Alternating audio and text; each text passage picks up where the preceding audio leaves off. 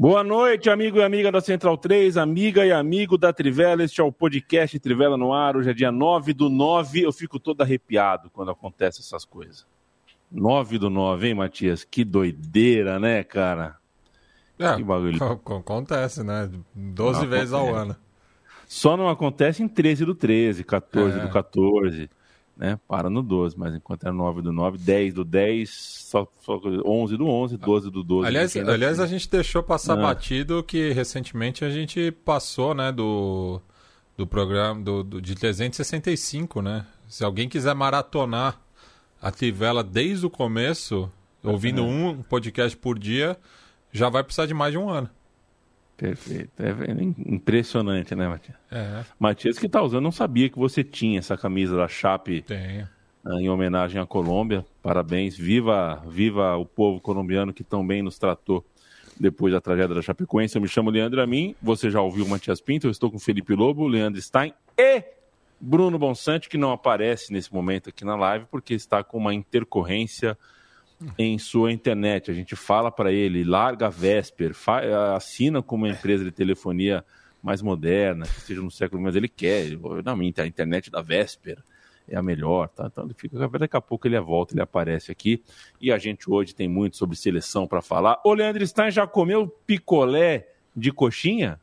Boa noite. Boa noite. Nunca comi o Biratã. Só não, não comeu porque ele não come frango, né? Porque o Biratã era um cara que provava sorvete de lavanda, sorvete de sabores exóticos. Como ele não come frango, acredito que ele não tenha provado, mas eu não provei de coxinha, não sei se me aventuraria nisso aí, não. Quando passar por Maceió, procure a Bila, a dona de um estabelecimento em Garça Torta, hein? Olha o nome, hein? Garça Torta, uma praia que tem aqui, ela, ela vende picolé de coxinhas. Só provando que vocês vão saber se o picolé, afinal de contas, é gelado ou quente. Felipe é Lobo, boa noite. Creme. Não vou. É, não, é enfim, é, é gostosa o é. Matias. Cortou o cabelo, né, Matias? Cortei. Quem tá calor. Cortou Fiz a barba também, deixei só, só o bigode. Tá bom. Como é que tá o Zeca, Mate? Zeca tá, tá indo. Tá melhor, melhorando aos poucos. Perfeito. O Zeca que é o pai do Matias. Você vê como a gente é franco e sincero com vocês. Eu perguntei no ar, ao vivo, para o Matias como é que está o pai dele, ele respondeu, está indo. Então, confiem na gente quando a gente falar que alguma coisa não está bem, ou está mal, ou, ou quando a gente estiver realmente feliz com alguma coisa, porque a gente é de verdade. A gente não fala que mentira. Felipe Lobo, é... oh, boa noite, né? Em, em, primeiro lugar. Por que, que o Biratã Leal não come frango? É, como diriam os, o Medo e Delírio em Brasília, boa noite, boa tarde, bom é. dia, por enquanto, né? Por enquanto. Por enquanto. Por enquanto. É, não sei por que ele não come frango. É, ele come tanta coisa é, duvidosa, por que, que não comeria frango, né? É. Mesmo. E, e, curioso que muita comida exótica o pessoal mete, ah, tem gosto de frango, né? Então. É verdade. É, o Bruno Bonsante, boa noite. Não sei se você já está habilitado a falar aí com, seus, com suas Tô, questões da internet, né? Você que assina a internet da Vesper. Isso. É, você sabe que o cada vez que o Biratan Leal usa a rede social para comemorar um gol do, do Verona, uhum. eu e o Matias recebemos mensagens de Chico Patti, o CEO da Central 3, falando: Não é possível! Como é que torce pro Verona? Que é um time de direita. Tá... Ô, Chico, é paixão, é carinho tal. Coração não tem ideologia, né? É. Você se apaixonaria por uma pessoa de direita, Yamin? Se eu me apaixonaria por uma pessoa de direita, num, à primeira vista, sim. Sem a pessoa falar nada, né? É. Exato, mas aí vai, vai comer aquele petit gâteau no, no, né? Aí não tem jeito, né? Aí não tem jeito, não escapa. Três encontros, você já, a paixão já virou, já foi pro não, eu, eu, eu, vi, eu vi uma pesquisa essa semana na internet, no Twitter, alguém falando, você se, para as mulheres, né? Era, você se ofenderia se o rapaz com quem você está no date, ele, ele escreveu assim, por isso que estou repetindo, pagasse a conta com valor baixo no crédito. Eu falei, pô, vocês estão complicando a, a, nossa vida, né? Olha, eu. eu... Pô, ainda bem que eu namoro, viu? O mundo tá difícil. Já, já, já, aconteceu comigo de eu ter que pedir dinheiro emprestado pra voltar. eu, já esque... eu já esqueci a carteira no é. encontro. Ainda bem que a menina me conhecia, ela sabia que não era golpe, mas foi, foi tenso. Foi tenso, né? É. Um beijo para Gabi, inclusive. Aliás, eu sou o único solteiro desta live aqui nesse momento, então um beijo para todas as nossas Olha, você que é de Maceió, né? Você que está de Maceió, é de Maceió aí, ó, a chance é essa. É, então, eu tô solteiro, mas eu comi uma coxinha, um picolé de coxinha. Essa frase aí você demorou um pouco é. aí pra falar, eu fiquei um pouco... É, no primeiro encontro, vale um picolé de coxinha? picolé de coxinha. você que quer conquistar o Leandro e a mim, aí você manda um picolé de coxinha pra ele e pronto. Ai, que prazer que é falar com vocês. A gente na próxima hora pede a sua companhia, sempre lembrando que a Central 3 e a Trivela têm financiamentos coletivos em apoia.se barra Trivela ou apoia.se barra Central 3. Comunicação independente, você certamente consome mais produtos independentes do que a Discovery Home and Health, a Fit TV, com todo respeito ao pessoal que trabalha nesses lugares, mas a gente precisa da grana e, enfim, é isso aí. É, um abraço para Gabriel Machado, para Luciano Versiani, para Matheus Vaz, para Paulo Pereira, para Felipe Pô, Felipe Pote, boa noite, anjos. Eu não, eu não, eu não falo por mim. O que aconteceu? A gente tem ah, aconteceu com o Bruno Bonsante, é. que acho que a auréola caiu na cabeça do Bruno Bonsante. Foi, foi o Nino, acho que o Nino deu uma, uma agarrada nele. Certamente foi o Nino. João Vitor, um abraço. Luiz Felipe Campos, o João Leite. Vitor Pacheco, tive o melhor amigo na minha quarta série, chamava Vitor Pacheco e eu conheci, eu reencontrei ele vinte e tantos anos depois. Ele era é, fisioterapeuta do time sub-20 do Santos Futebol Clube. Nossa. Não é um negócio extraordinário? Pois é, foi sem querer. Eu estava procurando, eu estava procurando um cargo, não uma pessoa. E eu olhei a pessoa e falei: peraí, esse cara é meu parceiro de escola. Por um ano a gente estudou junto, junto com a professora, a diretora, que a, a diretora chamava Dona Sibéria. Ela tinha um cabelo igual ao do Don King com aquele cabelão assim, a gente chamava ela de Dona Cebola, mas quem chamasse em voz alta, claro, tomava advertência, tomava suspensão e ela, ela tinha provas de tabuada relâmpago. Ela estava numa outra época, né? Isso era anos 90, ela estava nos anos 50 ainda. Ela chamava sala tal, vem para o pátio nesse momento. Tabuada do 7. E a gente, puta, 7 vezes 1, 7 vezes grande Dona Cibele, que era casada com o seu expedito não sei se estão vivos ou se estão mortos. Se estiverem vivos, que estejam saudáveis. Se estiverem mortos, que Deus os tenha em ótimo lugar, que conforte a família é, sempre. Uh, o Leandro Stein, o negócio é o seguinte: o Jean-Pierre Adams faleceu. Que Deus o tenha em ótimo lugar, que descanse em paz e que conforte a família sempre. O Jean-Pierre Adams faleceu na França aos 73 anos, após 39 anos em coma. Cara, 39 anos em coma é basicamente a metade da vida. Leandro Stein, quem foi Jean-Pierre Adams? Bom, um zagueiro bastante emblemático do futebol francês nos anos 70 e, enfim, por essa história de vida dele também um, um personagem bastante frequente na, no noticiário esportivo francês.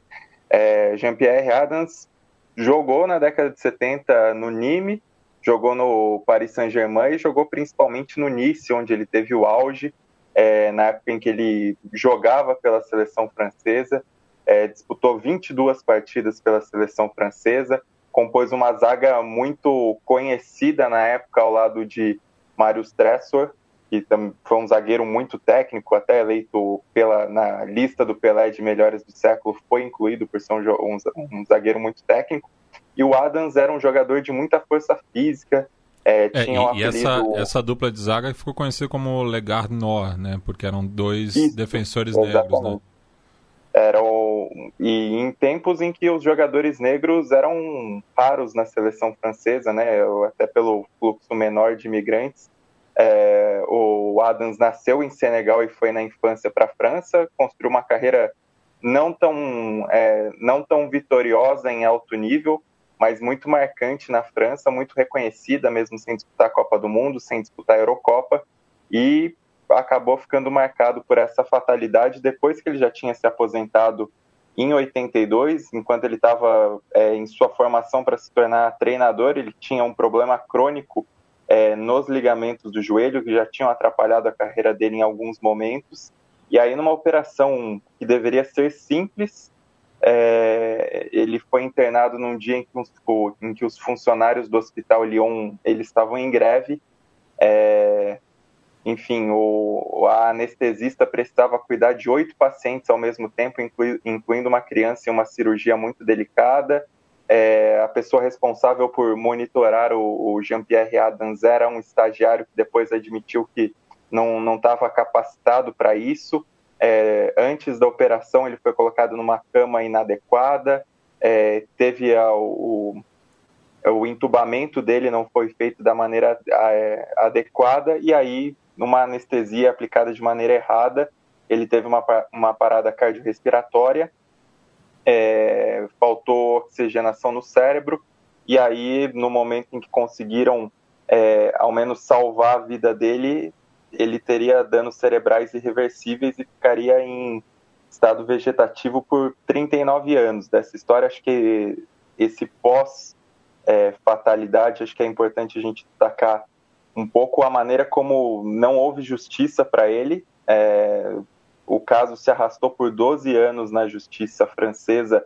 É, anestesista e o estagiário receberam um mês de prisão é, suspenso, né? Só se eles fossem reincidentes, eles teriam que cumprir. E na época, nos anos 90, ali em 94, eles pagaram o equivalente a 750 euros.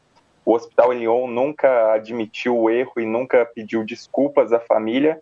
Jean-Pierre Adams com, continuou vivendo muito pela relação de amor com a esposa dele, Bernadette, é, e acho que é, é, o que fica dessa história também, uma história de amor e dedicação muito bonita da esposa que é, o conheceu ainda nos tempos em que ele jogava na terceira divisão francesa. Foi uma relação é, negada de início da família por ser uma moça branca com um rapaz negro, e depois aceita pela família e, e essa a esposa do Jean-Pierre Adams cuidou dele por esses 39 anos em coma e, e, aí convido os leitores a conferirem o obituário que eu escrevi na Trivela, focando principalmente nisso, nessa relação da, da Bernadette com Jean-Pierre, nessa dedicação dela e, e, nessa história de amor mesmo de, de quem se dedicou por cada dia nesses últimos 39 anos para ainda manter uma esperança mínima de ver a ciência evoluindo, ver a medicina evoluindo e, e ver algum tipo de resposta do marido. E acabavam sendo respostas mínimas, é, um olhar diferente, uma lágrima que escorria no rosto. E, e foi assim que essa relação se sustentou.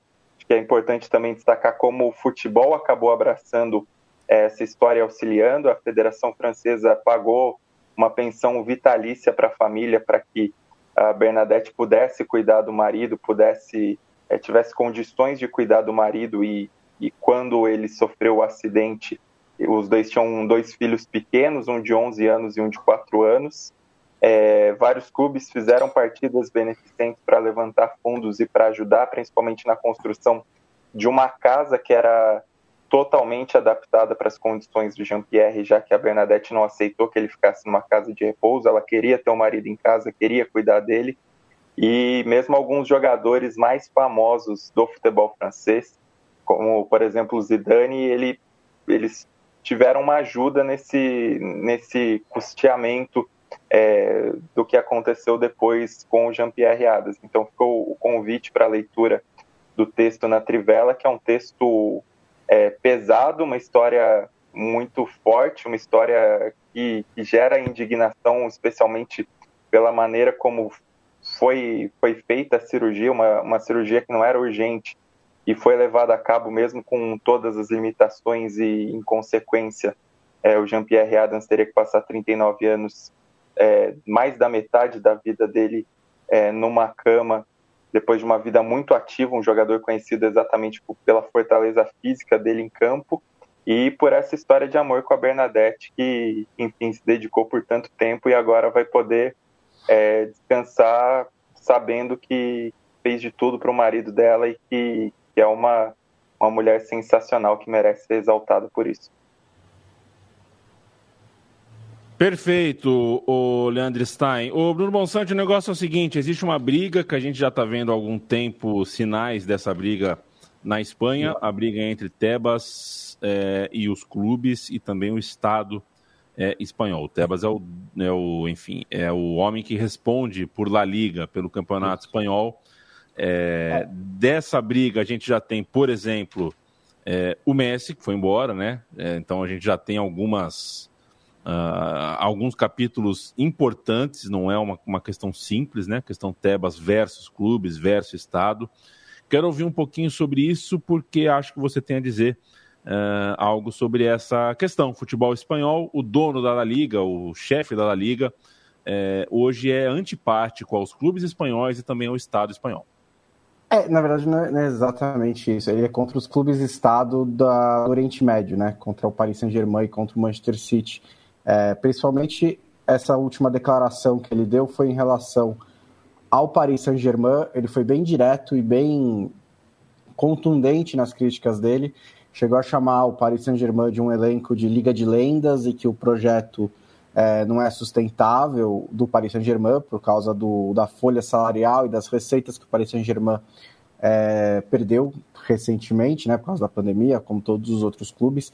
É, umas, algumas coisas são importantes aí, que é o líder. É, é, é, curioso esse xadrez político, porque teoricamente o presidente do. do a, a, Superliga, por exemplo, é um inimigo comum tanto do presidente do Paris Saint-Germain, o, o, Kelaif, que é o agora presidente da ECA, quanto do Javier Tebas, que, né, se o projeto for em frente, o campeonato dele vai ser muito enfraquecido. Mas, ao mesmo tempo, é, o Paris Saint-Germain levou o Sérgio Ramos e o Lionel Messi para a Ligue 1.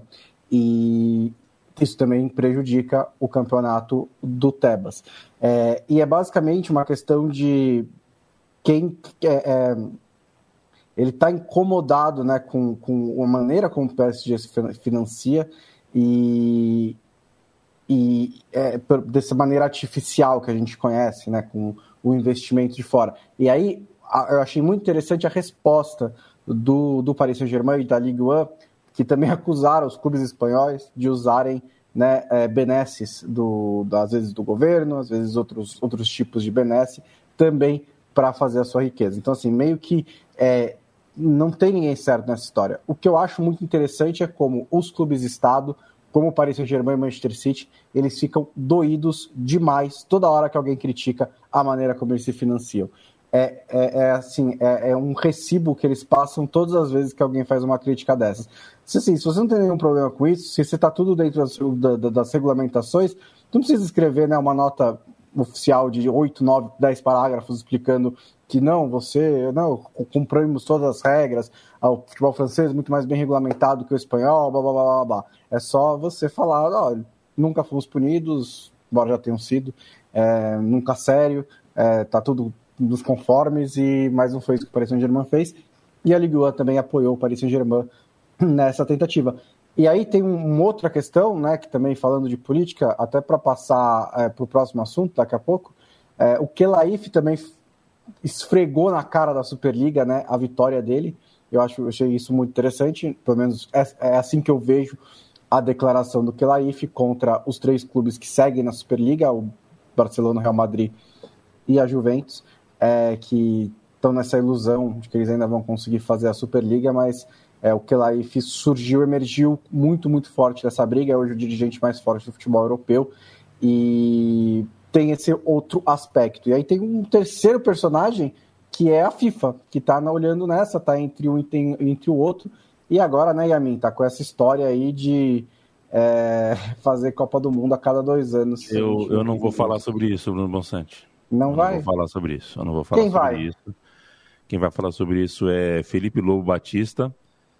E eu espero e tenho certeza que ele vai falar por mim e por nós. Felipe Lobo, o negócio é o seguinte: existe uma guerra, entre aspas, mas talvez se torne sem aspas, porque se essa ideia for para frente, a gente vai queimar carros e não vai ser no centro de Paris. É uma guerra que está se acirrando em torno da ideia de uma Copa do Mundo a cada dois anos, com Copa América e Eurocopa entre elas, ou seja, com grandes competições de seleções uh, todo ano. E aí você tem um embate entre os interesses da FIFA e a, um vestígio de consciência, por exemplo, da UEFA. Eu quero te ouvir sobre esse cenário, por gentileza. Bom, é, vamos lá. É, até, vou até antes disso, para não esquecer, vou aqui agradecer ao nosso Alexandre Padilha. Eu até fiquei de falar com ele, acabou não dando tempo, mas mandar aqui que ele é, nos mandou uma informação a mais sobre a questão da Argentina e é, as restrições do Brasil ao Reino Unido. É, eu, eu falei aqui na semana é, passada, na verdade na segunda-feira, que as restrições eram é, uma reciprocidade né, da, do governo brasileiro ao governo britânico, mas ele até falou que nesse caso não é bem uma reciprocidade, era mais uma, um pensamento é, para prevenir a variante Delta, mas que já estava atrasado, né? Já era uma coisa atrasada no momento que foi editada, que foi em junho desse ano. Quer dizer, o governo brasileiro é, agindo com atraso esse para esse governo Bolsonaro não é nenhuma surpresa. Pandemia para eles é eles agem só por desencargo de consciência. Aliás, que consciência, né? Talvez nem tenham. Mas, enfim, só para fazer esse registro que, por exemplo, a França também tem restrição e o Brasil não foi não fez a reciprocidade, né? Então é, é, pensando nessa variante Delta, que só mostra que a coisa de, da pandemia é mal feita, como sempre. Sobre a Copa, Vamos lá, isso daí é uma, é uma briga, e me parece, até o, o Leonardo Bertozzi falou sobre isso é, no futebol no mundo, é como se a, a FIFA já tomou essa decisão, é, na verdade, né? Ela já tomou essa decisão, só que ela precisa vender essa ideia, né, para as pessoas e para os atores envolvidos, né? Para clubes, para ligas, para as federações já estão vendidas, né? Porque elas querem a, maior, a maior parte das federações nacionais ganha dinheiro com seleção. Então elas querem mais é Copa do Mundo mesmo, quanto mais melhor, porque é isso que faz elas ganharem dinheiro. É, porém, claro, tem todo um custo para fazer isso. E a FIFA tem usado o Wenger como grande, grande garoto propaganda desse, dessa iniciativa. O Wenger hoje é chefe de desenvolvimento global do futebol, seja lá o que for isso.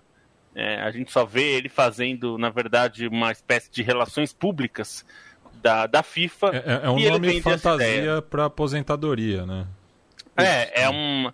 O que a FIFA tem feito, ela falou que tem juntou um conselho técnico de não sei o quê. Na verdade, é um bando de ex-jogador contratados como se fosse. É como agência de publicidade contratando os tal dos influencers é, eles estão fazendo isso. Eles pegam influencers do futebol, tipo o Ronaldo Fenômeno, é, tipo o Peter Schmeichel, é, Tim Cahill, que foram os dessa semana, para falar sobre ah, como é bom a Copa a cada dois anos. O Schmeichel falou: Nossa, seria maravilhoso poder jogar a Copa do, a cada dois anos. Eu só joguei uma vez. E né? assim, é, longe de mim querer ensinar as pessoas a fazer coquetel Molotov, mas é o que a Superliga deveria ter feito, né? É, que, que, que, não fez. Foi alinhar as lendas dos clubes envolvidos na Superliga para falar, olha, é uma boa ideia, né? Brigar um pouquinho ali pelo noticiário, que é o que a FIFA está fazendo de uma maneira bem é. mais profissional. É, a FIFA Ainda tem feito que ninguém isso. acredite nessas lendas, né? Ainda que ninguém bota, é, mas pelo... fé na veracidade. É, é, é eles, eles né? A gente tá ligado, né? Mas aí o cara comum vai lá ver o Ronaldo falando e fala, ah, pode ser que seja uma boa, sei lá. É, o, o Ronaldo falou que, ah, aposto que Messi e Cristiano Ronaldo gostariam de ter mais chances de ganhar a Copa e tal. Bom, a única confederação, né, que são seis confederações continentais, a única que se coloca é, radicalmente contra isso é, é, a UEFA do Alexander Seferin. É, ele até disse hoje numa entrevista ao Times, ao jornal Times em inglês, que talvez até financeiramente seja bom no curto prazo para a UEFA, mas que ele não acredita é, que isso vá para frente, porque isso vai contra o, os princípios mais básicos do futebol. São essas as palavras que ele usou. Isso vai contra os princípios mais básicos do futebol. E ele falou aquilo que a gente sempre fala sobre essa questão que a Copa só é do tamanho que é porque ela demora quatro anos. Se ela fosse todo ano, seria outro evento, totalmente diferente do que a gente tem. Uma Copa a cada dois anos seria totalmente diferente. E até o Sebastian Cole falou sobre isso, que é o presidente da World Athletics, antiga Federação Internacional de Atletismo. É, disse que é, ele gosta muito de futebol, ele é um fã de futebol, mas que isso seria muito ruim para os outros esportes também porque isso prejudicaria, por exemplo, a Olimpíada, porque a Copa cairia no ano olímpico. E além disso, ele falou, do ponto de vista de ex-atleta, ele falou: isso seria matar os jogadores, porque você faria os jogadores terem que jogar campeonatos por seleções todos os anos, né? Então, ano sim, ano não, é a Copa. E, e, e nos intervalos seriam os torneios continentais, quer dizer. Ou seja, uma estupidez do começo é, ao fim é uma ideia estúpida, mas o que me dá medo. E eu assim, acho que a posição do Seferin é importante, ele tá batendo o pé, ele sabe que sozinho não vai, não vai reverter isso, mas eu acho que ele tá fazendo o jogo da FIFA no sentido. Não o jogo da FIFA de ser a favor, né? Tá fazendo o jogo da FIFA de relações públicas. Assim como a FIFA tá toda semana falando sobre isso, trazendo lendas e tal, o Seferin tem feito toda entrevista que ele dá agora, ele fala para bater nisso. Então, assim, da semana passada para cá, ele já deu umas três entrevistas para veículos diferentes e até discursou lá na ECA, né, na é, Associação Europeia de Clubes, falando disso, né, falando que isso é muito ruim e tal, e isso é, geraria um problema, desvalorizaria a Copa, é, diminuiria a Copa, é, e que os clubes não vão aceitar, as ligas não vão aceitar e tudo mais. Então acho que ele está fazendo o jogo de relações públicas também. Ele está batendo toda hora que ele pode para manter a crítica dele no noticiário. Não, não por ser ele, claro, todo dirigente é meio ególatra, mas é, para manter o jogo de. para a FIFA não ficar falando sozinha que, nossa, olha que de... maravilha, que é. coisa incrível. Ele falou hoje que a Comebol está alinhada com a UEFA. Eu acho difícil, tá? Acho difícil. A Comebol, primeiro, que é uma, uma entidade muito pouco política, no sentido de é, brigar pelas suas próprias pautas. Eles, a, a Comebol raramente faz isso. Mas é, tem um aspecto que é a UEFA tem ficado muito próxima da, da Comebol, ou talvez a Comebol muito próxima da UEFA, por várias questões, inclusive trocando afagos ali porque não acreditam na liderança da FIFA. Então eu não duvido que em algum ponto o Seferin faça algum tipo de pressão contra a, a, a FIFA usando a Comebol e falando para a Comebol: olha, se você não entrar comigo, esse cenário, e inclusive eu, eu, vi isso nas entrelinhas, porque na entrevista de hoje, que saiu hoje, né, na verdade, do, do Times, ele fala: vocês viram o que aconteceu nessa data FIFA com os clubes não liberando. Vocês imaginem o que pode acontecer se os clubes resolverem não liberar para data FIFA nenhuma. O que eu senti foi uma ameaça velada dizendo: isso daqui foi só a prévia. Vai ficar muito pior se vocês é, insistirem nessa ideia. E eu acho até que ele vai usar isso contra a Comebol e vai ter, ó, se você se não, se quiser ser os clubes bravos e tal, enfim, vai dar problema isso aí em algum momento, suas seleções. Então é uma é, guerra, só... vai se desenhar durante algum tempo ainda. Vai. É, um pouco de contexto em relação à FIFA. Ela tá com o Gianni Infantino tentando ganhar é, relevância nos últimos anos, está buscando várias ideias diferentes para tentar fazer isso. É, aumentar a Copa do Mundo, por exemplo, ótimo politicamente para ela, mas mesmo entrar é, no futebol de clubes com o novo Mundial que acabou sendo adiado, mas que ela quer colocar em prática.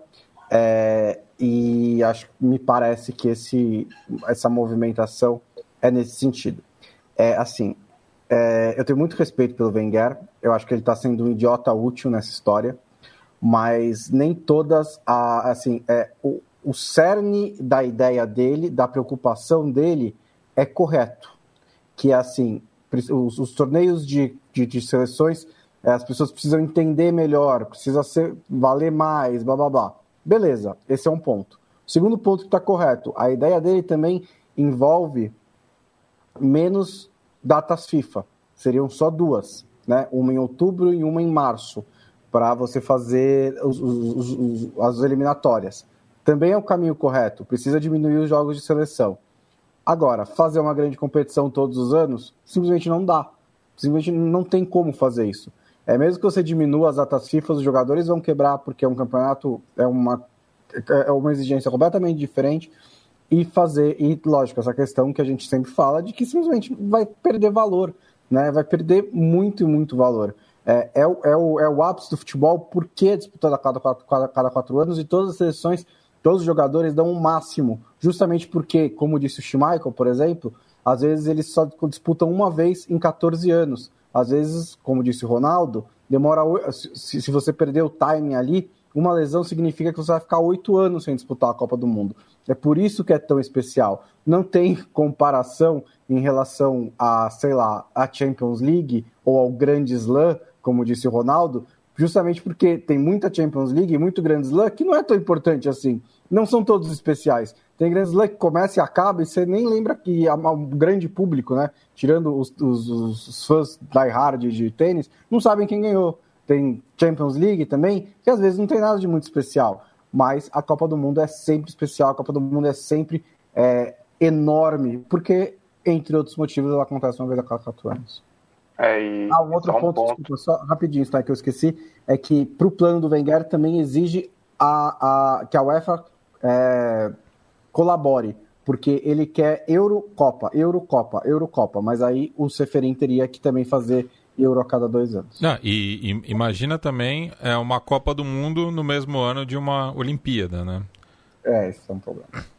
É, e acho que tem um ponto interessante que o Ronaldo discute, que ele fala da velocidade em que as coisas acontecem hoje em dia, mas exatamente o contrário, né? Exatamente o contrário, porque que com as condições atuais, com, condi com as condições dos jogadores, é muito mais provável que ao longo da carreira eles consigam disputar pelo menos uma Copa do Mundo do que acontecia no, nos primórdios da Copa do Mundo. Né? Ele justifica que o mundo mudou muito em 100 anos, que a velocidade do mundo mudou, mas acho que exatamente por isso manter a, quatro a cada quatro anos acho que faz mais sentido hoje em dia do que antigamente. Acho que até no caso do Ronaldo vale a gente pensar se existisse uma Copa do Mundo em 2000 e o Ronaldo não disputaria essa Copa do Mundo em 2000, será que o Ronaldo de 98 a 2002 com essa Copa do Mundo intercalada seria o Ronaldo, essa história de superação que a gente conhece hoje, assim, essa visão com uma Copa do Mundo a cada dois anos? Acho que até algo é. que me fez pensar tendo o Ronaldo como figura principal, assim, dentro dessa história de superação dele de 98 a 2002.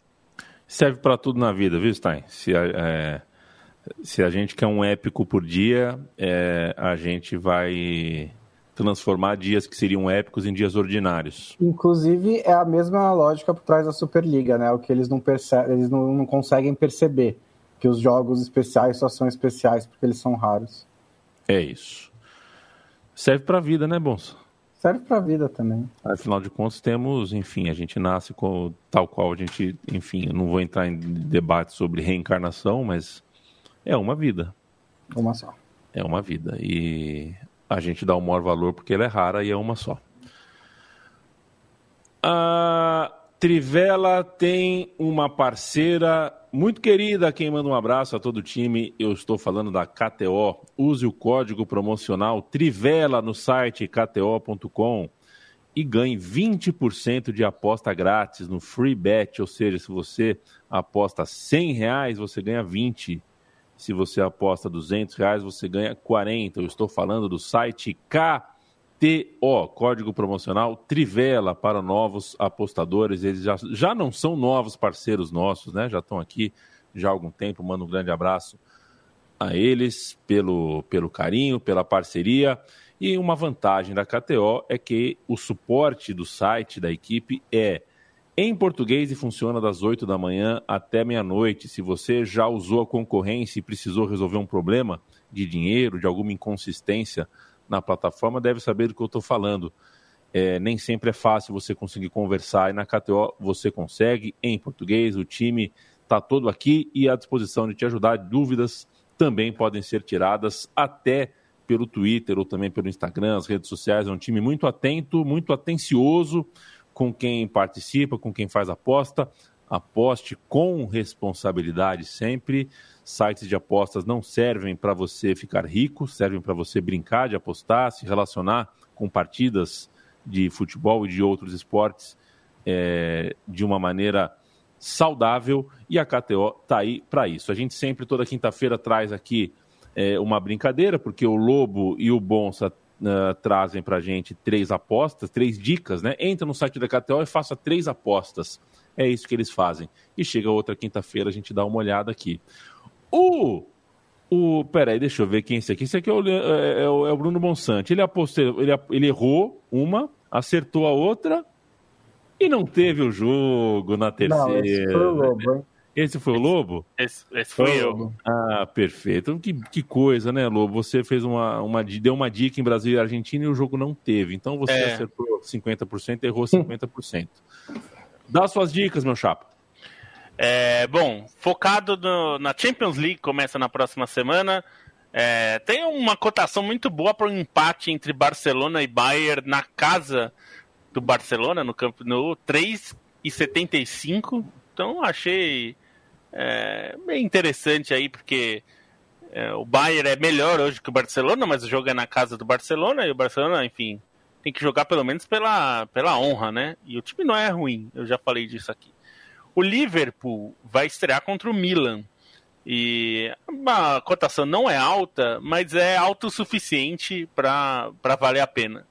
Que é 1,55 na vitória do Liverpool. Essa daqui, se eu não acertar, o Bonsa vai ficar bravo comigo, porque ele vai falar que eu sequei. É... E mais de dois gols e meio num jogo que tem dois times bastante ofensivos: Manchester City e Leipzig, RB, RB Leipzig, jogam também nessa primeira rodada da Champions 1.54. Então ficam aí essas três. Uh, Bruno Bonsante, dê as suas. Você, como é que foi na semana passada? Errou quantas e acertou quantas? Eu errei uma e acertei e duas. duas. É, inclusive deitei numa delas, né? O Israel contra a Áustria abriu 3 a 0 ali em 30 minutos, depois é. ganhou acho que tá 5 a 2 é, eu, eu vou fazer do, do fim de semana mesmo, dos jogos do fim de semana. É, primeiro, o, a vitória do Tottenham contra o Crystal Palace. Eu ainda não, não, sei muito o que dizer desse Crystal Palace do Patrick Vieira, mas o Tottenham está indo muito bem nesse começo de Premier League, é, muito forte na defesa. E eu gostei do que eu vi do Harry Kane na data FIFA, isso é muito importante para o Tottenham. A odd é alta, mesmo jogo, jogo, tá jogando fora de casa, por isso né, a odd é tão alta, mas é 1,96 para ganhar do Crystal Palace fora de casa. Achei uma boa aposta, uma boa odd, uma odd alta para um time que é bem favorito. Outro é Milan e Lazio, é, tem até essa questão da Champions, né? E, e, e, da, no meio de semana, mas a Lazio é a líder do campeonato italiano nesse momento. Dois jogos só, né? Mas assim, ganhou os dois e tá com um saldo de gols muito alto. É a Lazio do Maurício Sarri. É, eu não vejo muito melhor, não vejo o Milan melhor do que a Lazio. Na melhor das hipóteses, é equilibrado e a odd está balançando para o Milan, porque o Milan joga em casa, mas dá para pegar a Lazio ou empate, que é o handicap mais meio, por 1,70. E eu também vou dar a vitória do Bayern de Munique sobre o RB Leipzig, simplesmente porque eu acho que toda vez que você puder apostar uma odd 2,25 para o Bayern de Munique ganhar um jogo da Bundesliga, aposto, porque assim, é, a história te diz que ele vai ganhar a maioria desses jogos. O Leipzig é um time que é bom, é muito forte, é tem sido o segundo ou terceiro da Alemanha nos últimos anos o histórico recente contra o Bayern de Munique é de muitos empates, mas, na, mas quando tem um vencedor, acaba sendo o Bayern de Munique, inclusive venceu o último jogo entre eles. E o RB Leipzig está no começo, assim como o Bayern, de um novo trabalho, mas o, o Leipzig já perdeu duas vezes na Bundesliga, perdeu do Mainz é, e do Wolfsburg, eu acho, eu vou confirmar, mas perdeu duas vezes já as duas fora de casa, dessa vez vai jogar em casa, mas enfrenta o Bayern de Munique. Manda um abraço para o Ross, Alexandre Padilha, sempre aqui com a gente. Um beijo, querido. Obrigado pela, pela conversa, pelo papo na semana. O Super Tramp, boa banda. É boa banda. O Leandro Stein gosta de espinafrar o Super Tramp, mas é uma boa banda. Aliás, não sei o que o Leandro Stein tem com o rock progressivo. É, que se fosse ruim, se chamava rock progressivo. Tércio Brilhante, um abraço. Matias Rodrigues. Patrick o que não falta, aliás, é rock reacionário, hein? Exatamente. Vini Lucena, valeu demais. O Bigode Neto mandou aqui a lembrança, né? Like, like, like, like, é muito importante pra gente. Não perguntem por que, que, a, gente, que a gente vive numa sociedade e vive no mundo, né? Onde na internet o like faz tanta diferença, não deveria fazer. mas para a gente faz, podem acreditar. Enquanto eu preparo aqui uma pergunta para o Matias Pinto sobre eliminatórias da Copa do Mundo, eu mando um abraço a todos vocês. A gente interage mais com quem está ao vivo, porque a gente faz uma live primeiro, mas se quer conversar com a gente, quer mandar uma pergunta, uma provocação, vocês têm como fazer isso pelas redes sociais, vocês têm como mandar e-mail para a gente, vocês têm como conversar, e para a gente é sempre um prazer, sempre um prazer a gente montar uh, parte da nossa pauta a partir uh, da conversa que a gente tem com você que nos ouve. É sempre um prazer. É. Matias Pinto, eu quero um pan. Eu quero uma. Eh, saudade, viu, Matias? Eu tô vendo você no estúdio aqui. Saudade de quando a gente terminava os programas de segunda-feira e chegava o time do MMA, da porrada que vale, né? O programa do MMA. E é uma bagunça, né? O Bruno Fares, o pessoal chegava, era uma zona e ninguém prestava atenção em nada. Aí o Matias perdia, paci... perdia a paciência e falava: Bruno Fares, me dá o pan. Aí todo mundo, opa, tal. Aí falava, não, no título do programa é tal, o entrevistado é tal. Matias, me dá um pan, porque as eliminatórias não é normal, né? A gente não está acostumado a ver uma data FIFA, uma janela com três rodadas, então para a gente está sendo um pouco diferente. Então muita coisa aconteceu, né? Metade, 50% a mais de jogos do que o normal. Coisa bastante acontecendo. A eliminatória da África sendo, por exemplo, tocada a toque de caixa. A CONCACAF tocando o seu barco também. Que tal para você essa data FIFA? É, acabaram de anular um golaço do Uruguai no campeão del siglo. É, uma jogada estranha, né? Mas que é, eu, eu tô vendo aqui no mundo, não, não, não, não tô reconhecendo direitos jogadores, mas enfim, foi um, um, um chute para a área que o, o jogador que estava em posição adiantada acaba dando um toque de letra, a jogada segue e sai o gol. Então, uma pena terem anulado esse gol né, do Uruguai ali que está pela beleza, né? Pela beleza, é. Enfim. isso, né, que é uma pena, pois é, pois é. E enfim, um pai a mim é que o Borja fez dois gols. É, enquanto a gente está gravando, a Colômbia vai ganhando do Chile por 2 a 0 né? E o, o Chile é, muito mal né, nessas eliminatórias, né? É, apenas uma vitória, é, enfim, não encontra muito caminho, né? Até por conta da, da Generação Dourada que está já aí no seu canto do cisne, né? Acho que não vai conseguir se classificar mais uma vez para o Mundial, né? Ficou fora da Rússia, é, perdendo a repescagem, a vaga para repescagem para os seus rivais peruanos, é, enfim.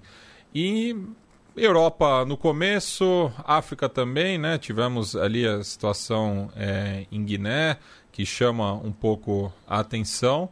Mas é isso, é, é, questão toda aí da, das eliminatórias muito incipientes ainda, né? A gente não vê ainda é, nenhuma grande surpresa, ou uma zebra, ou uma seleção que poderia ter um rendimento melhor. É, mas aqui na América do Sul, é, eu acho que não temos, é, já está mais encaminhada do que, do que as demais, né? É, acho que não tem ainda nenhuma grande surpresa pelo, que, é, pelo ciclo né, que essas seleções têm apresentado. É, não, só para falar, acho que para o Matias, maior que o PAN dos dois gols do Borja foi o lance que o Rafael Santos Borré perdeu logo em seguida que ganhou um presentaço do Borja e o Borja lamentou um gol perdido do companheiro, que é uma cena um tanto quanto rara nesse sentido. Né?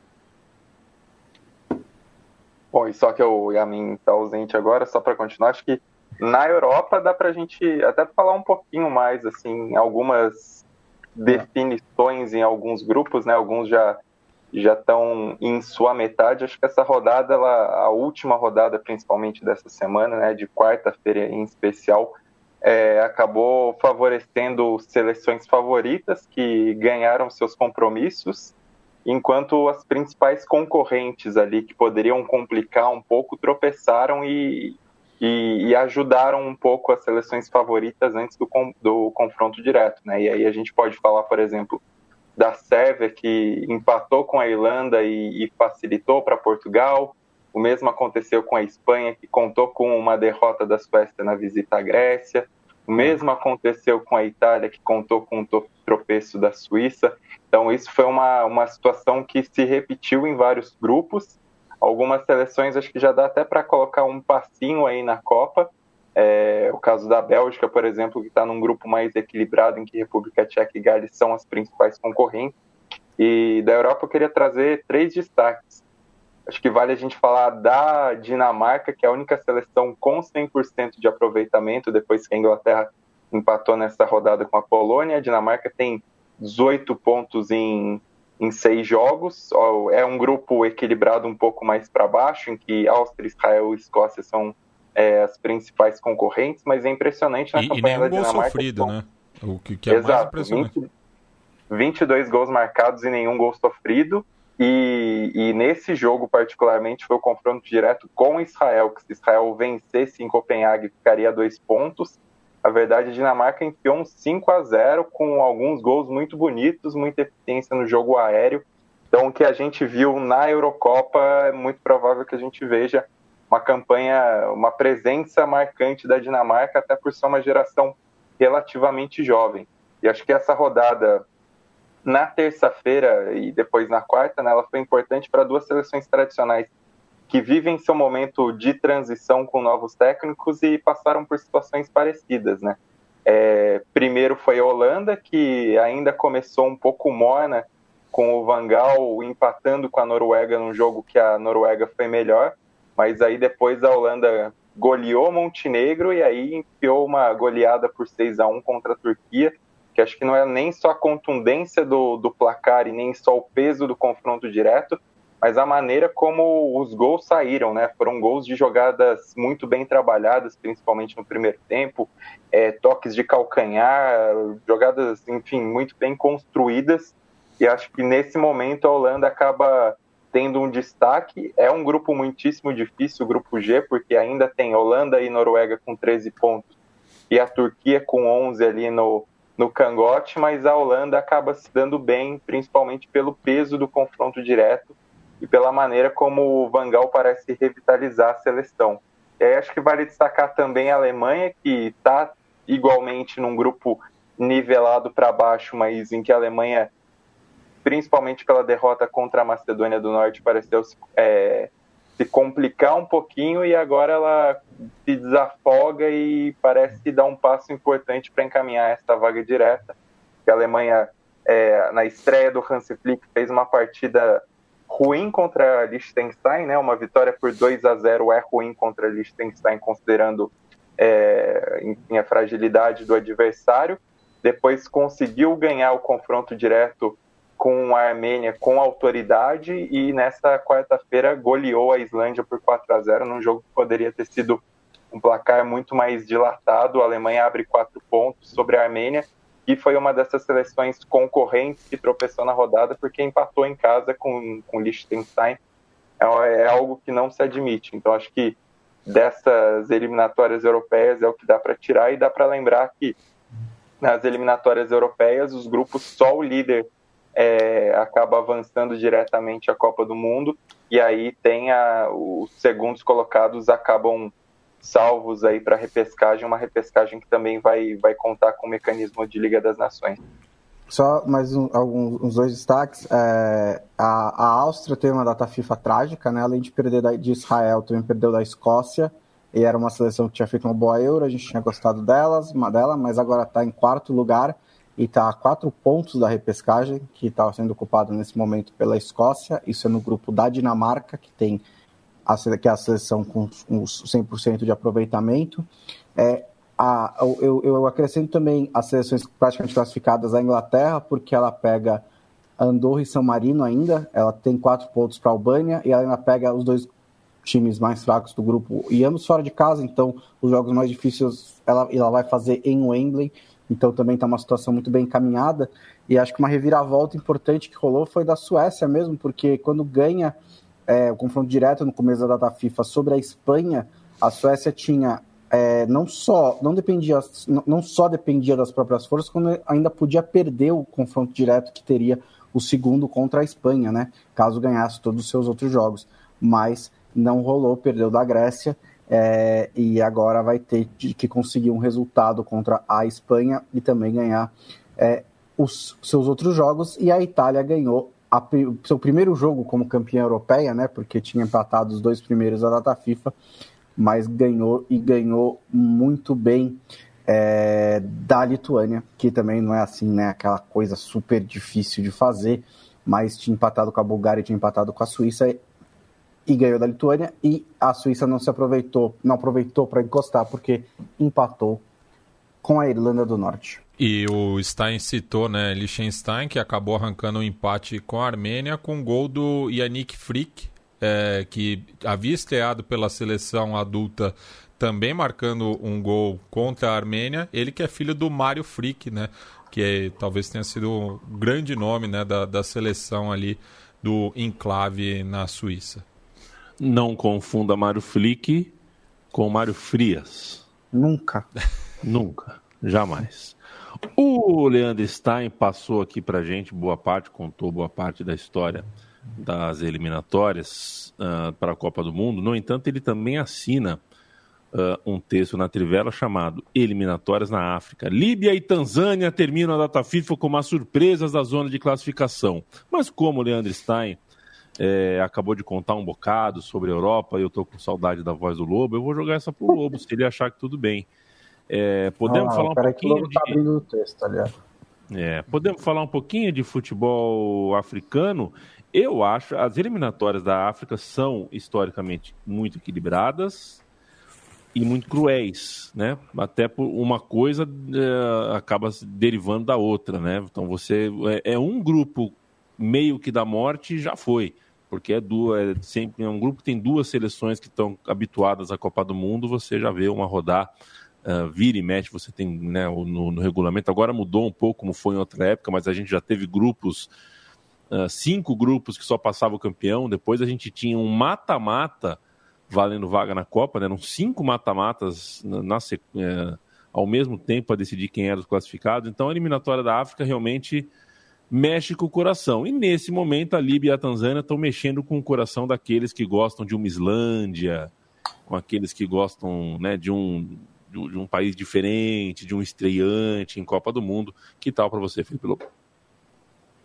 É, eu concordo com você, porque a Copa, as eliminatórias na África, para mim, são as mais difíceis do mundo, porque tem muitas seleções capazes de chegar, a, de chegar à Copa e poucas vagas, né? A gente pensar que tem mais de 50 países. É, a, a, não, em território, a África é muitas, assim, centenas de vezes maior que a Europa, mas em número de seleções, é, é, é, próximo também. Tem muitas, muitas seleções na África. Então tem poucas vagas, né? Claro, tem um, um, uma fatia dessas seleções que não estão na disputa, que são seleções fracas. Mas existe um grupo intermediário ali entre. E, a, e as próprias seleções mais é, badaladas da África variam muito, né? É, elas alter, se alternam bastante, a gente vê isso na Copa Africana é, de Nações, né? Tem bastante, é, bastante troca. Então a gente vê. E, e é. Em 2006, é, é você teve, por exemplo, três seleções estreantes vindo da África, né, na, na, Copa do Mundo: Togo, Angola e Costa do Marfim. É, é muito cruel, né? Porque são poucos jogos e, e, e aí acaba definindo. E é muitas vezes acaba acontecendo de ter. É, times muito fortes dentro do mesmo grupo, que é o caso da Líbia, né? A Líbia está num grupo que tem Egito, Gabão e Angola é, três seleções aí que o Gabão, é, mais recentemente por causa do Aubameyang, principalmente, é, Angola, uma seleção que é, recentemente foi para a Copa, e a Líbia tem seis pontos, né? Dois jogos, duas vitórias. É uma seleção que começou muito bem. O Egito que teve o Salah, né? É, no, no jogo contra o Gabão, que também teve o, né? é, que também teve o Aubameyang, então dois jogadores da Premier League, né? conseguiram no fim liberação para jogarem as, esses jogos. Mas é curioso porque também vai ter jogo no dia 14 é, de, de, de, setembro. Então, quer dizer, não vai ter os jogadores é, de outros continentes, né? Provavelmente só, só jogadores locais. Tem várias. Porque tá atrasado, como em vários locais do mundo, né? Tá um pouco atrasado. A gente tem Senegal com duas vitórias. É, tá uma situação um pouco mais tranquila. É, e acho que tem um pouco de dessa coisa da Tanzânia, porque a Tanzânia é, não é não é uma seleção favorita, né? Para estar tá entre os classificados é, para a Copa é uma, uma seleção é, tá bem longe disso, inclusive. Então é, essa acho que é a maior uh, é a maior surpresa, mas tem que ver. Também vai demorar ainda um pouco para é, para a gente ter todas as eliminatórias, né? Para chegar até a, até a parte final mesmo. São é, quatro times por, por, por grupo, então tem ainda bastante coisa para acontecer. Mas é, a gente tem algumas seleções já ameaçadas, né? Eu diria que, por exemplo, o Togo já, já basicamente já era, né? Já perdeu os dois primeiros jogos em uma fase que tem tão poucos jogos, né? E a Tanzânia tem quatro pontos, com Benin também com quatro pontos, Congo com dois pontos, e Madagascar, esse que é, é das seleções. Tem bobo no futebol? Ainda tem. Madagascar não é das, da, não é não é da não é São Marino, mas também não é uma seleção que vai brigar para classificar, né? Então vamos ver como vão ser esses jogos e os jogos da semana que vem é, tá marcado. Eu fiquei até um pouco surpreso de ver que tinham jogos né? É. Mas enfim, vamos ver. Eu acho... Eu acho que o mais bobo de todos é o Djibouti, né, Lobo? É, saldo de menos 10. é, é vale, difícil. Vale um destaque também para a CONCACAF, né, que tem o, o Canadá como uma é, surpresa, entre aspas, porque já vinha fazendo né, boa, uma boa campanha, inclusive na Copa Ouro recentemente também fez uma boa campanha, é, passou voando pela primeira fase da, das eliminatórias da CONCACAF, no primeiro grupo, com quatro vitórias, 27 gols. É, depois eliminou o Haiti e está em segundo lugar, depois de empatar com os Estados Unidos. É, também ganhou da, de El Salvador e empatou com Honduras, mas, é uma, mas tem uma chance razoável até de chegar na Copa do Mundo, ou pelo menos disputar a repescagem, dessa vez o Canadá. É, o México lidera as eliminatórias da CONCACAF depois de três rodadas, né? Agora é um octagonal final. É, e os Estados Unidos estão em terceiro lugar com o mesmo número de pontos é, do Canadá. E outra coisa legal que rolou na CONCACAF, legal não, mas tipo, importante que rolou na CONCACAF, é a aposentadoria do Gus Hiddink, é, que está, acabou de subir lá no site. Ele estava no comando de Curaçao, que também vinha fazendo uma eliminatória muito, muito boa, é, mas perdeu do Panamá na segunda rodada. E agora vai começar um novo ciclo em Curaçao. O Gus Hiddink tem 198 mil anos, então ele não vai enfrentar mais um desses. E depois de muito, de uma carreira muito, muito longa, né? Teve título europeu nos anos 80, teve Coreia do Sul, é, teve muitos trabalhos importantes, muitos deles em seleção. É, o Gus Hiddink pendurou a prancheta, embora eu vou dizer para você, quando o técnico holandês se aposenta, eu fico um pé atrás, porque a gente nunca sabe, né, quando que a, que a Holanda vai precisar dele de novo, né, o Van Gaal estava aposentado também, agora não está mais, depois vai estar de novo, mas até segunda ordem o Gus Hiddink é, não é mais treinador profissional de futebol. É, só para ficar na CONCACAF um ainda... treinador. Sim. Vale mencionar a vitória dos Estados Unidos contra Honduras, né? Porque foi uma goleada por 4 a 1 fora de casa. E aí tem a história legal do Ricardo Pepe, que é um centroavante de 18 anos que fazia sua estreia, fez gol, deu duas assistências. E ele era um jogador disputado por Estados Unidos e por México para servir a seleção principal, né? Ele já tinha jogado o Mundial Sub-17 com os Estados Unidos, mas tinha essa, tem, tinha essa possibilidade de ainda defender o México. Ele que nasceu e cresceu em El Paso, que é ali na fronteira. É, na infância, na adolescência, ele atravessava muito a fronteira porque tinha família em Ciudad Juárez, que é do outro lado ali no México. É, tinha toda essa disputa, essa, essa expectativa. Ele teve um papel importante no All-Star Game recente, que foi em, entre os melhores jogadores da MLS e os melhores jogadores do campeonato mexicano. Ele fez o gol de pênalti que def, é, definiu a vitória para a MLS, ele é que é jogador do UFC Dallas, escolheu os Estados Unidos e aí teve essa estreia impactante. E aí, só para fechar o assunto eliminatórias, para não deixar passar batido, na Ásia, acho que nessa data FIFA, as principais surpresas foram os tropeços de Japão e Coreia do Sul, é, principalmente o Japão, que perdeu na estreia para a Oman, depois acabaria se recuperando, vencendo a China, mas acho que são duas rodadas, é difícil a gente falar, mas a questão na Ásia é ver se ocorre alguma alteração nos classificados, né? Porque desde 94 é somente é basicamente uma permuta, é uma uma variação entre cinco seleções só. Irã, Coreia do Sul, Austrália, Arábia Saudita e Japão. Somente a Coreia do Norte em 2010 e a China em 2002 elas quebraram esse padrão da Ásia, então são seleções muito bem definidas. E dessas cinco, é, três já começam com 100% de aproveitamento. Né? A Arábia Saudita até começou tomando um susto do Vietnã, mas acabou vencendo e tem seis pontos. A Austrália começa muito bem com seis pontos.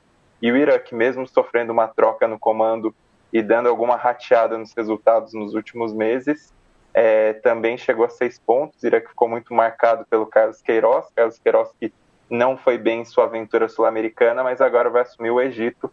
Acho que é uma história interessante também de se acompanhar nessa sequência de eliminatórias, até pensando que o Egito está num grupo duro e não está nem na liderança com essa liderança parcial da Líbia na África. E a eliminatória asiática que tem uma particularidade que é, torna muito difícil mesmo é, quebrar esse grupo aí, porque é, o os terceiros colocados de ambos os grupos fazem um mata-mata antes de ir para a repescagem, né? Então tem um acúmulo aí é, e eu não lembro é, se teve alguma seleção asiática que passou é, da repescagem, né? Geralmente acaba sendo eliminado no chaveamento ou com, contra a CONCACAF ou contra a Comembol. É, teve, acho que o, o Irã passou em 98, mas chegou, é, era Irã e Austrália, né? Um jogo é. até muito simbólico pela comemoração depois. Mas até quando passaram algumas seleções diferentes, elas acabaram caindo, né? Foi o caso. A Jordânia Bahrein, tomou um pau da, da do, do, Uruguai.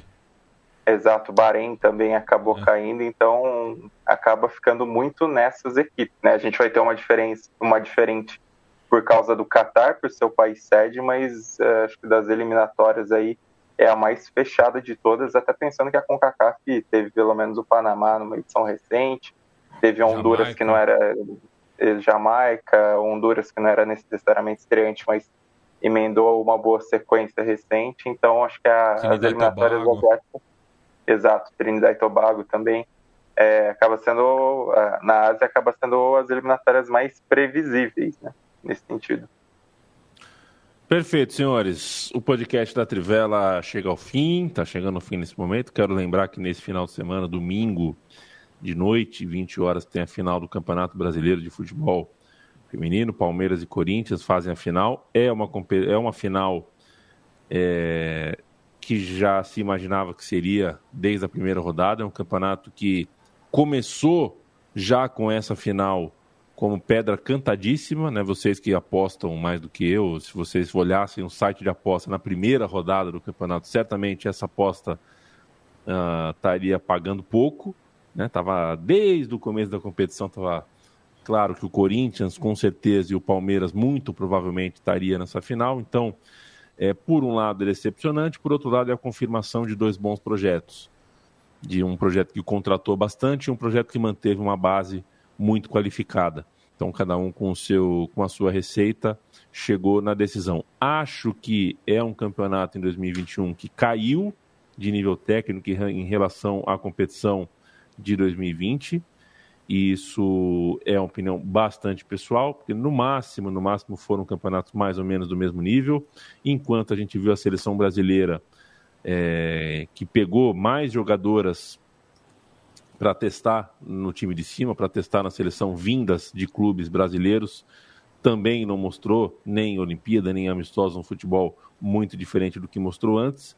Mas o fato é que, enfim, no futebol de topo, né, no futebol de primeiro nível uh, no Brasil, a gente acabou que passou 20, passou 21, a gente não tem grandes mudanças, grandes motivos para achar que a gente vai ter em breve para a Copa de 23, pelo menos uh, olhando o que a gente viu, além de Palmeiras e Corinthians, os finalistas, muita coisa não. Uma final que também se ressente de não ter a melhor jogadora do campeonato, né? Bia Zanerato foi a melhor jogadora do Campeonato Brasileiro, mas jogou a competição com um acordo.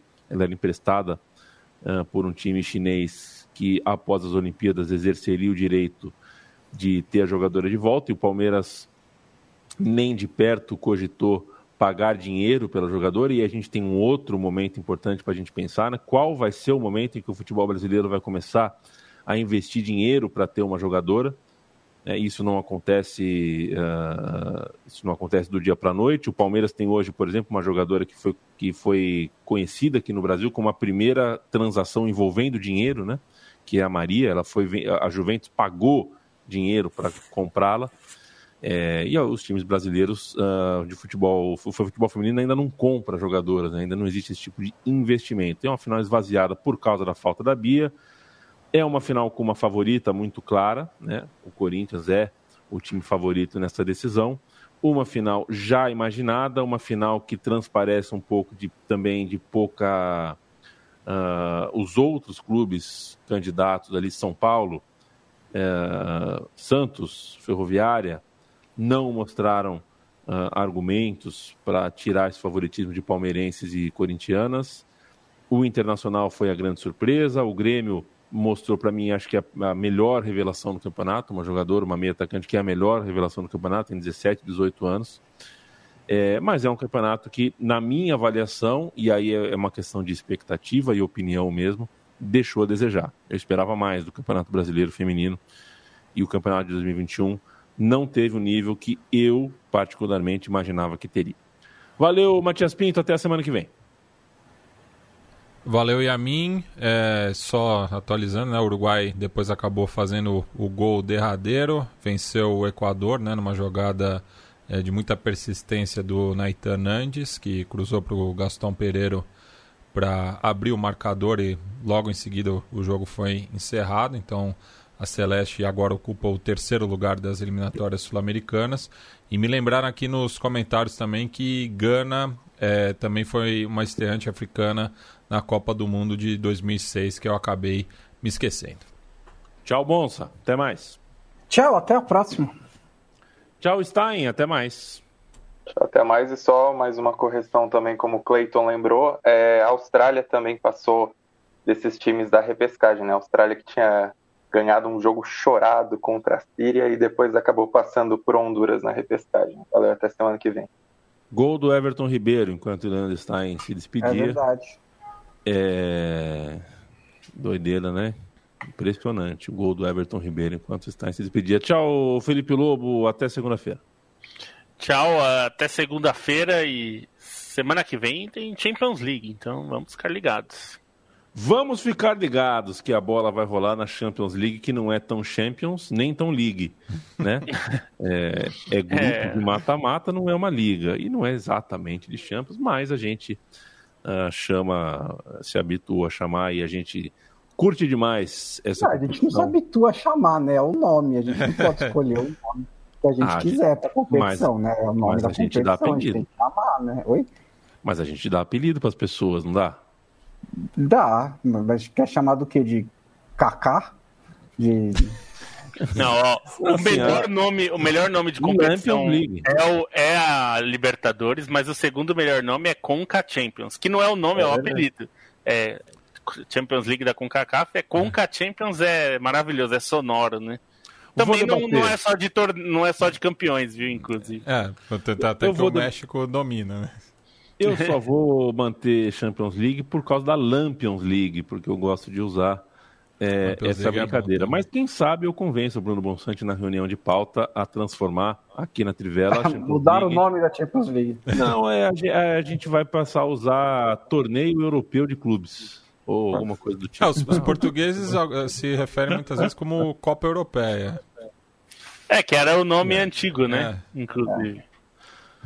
Valeu, viu, senhores? Sempre um prazer falar com vocês. Toda segunda e quinta ao vivo e depois Ping Podcast na noite de segunda, começo de terça e na noite de quinta, começo de sexta. É, visite nossa cozinha, trivela.com, central3.com.br. A Central 3 tem mais de 30 produções ativas e a Trivela todos os dias produz bastante material por escrito e em outras mídias, em vídeo, por exemplo.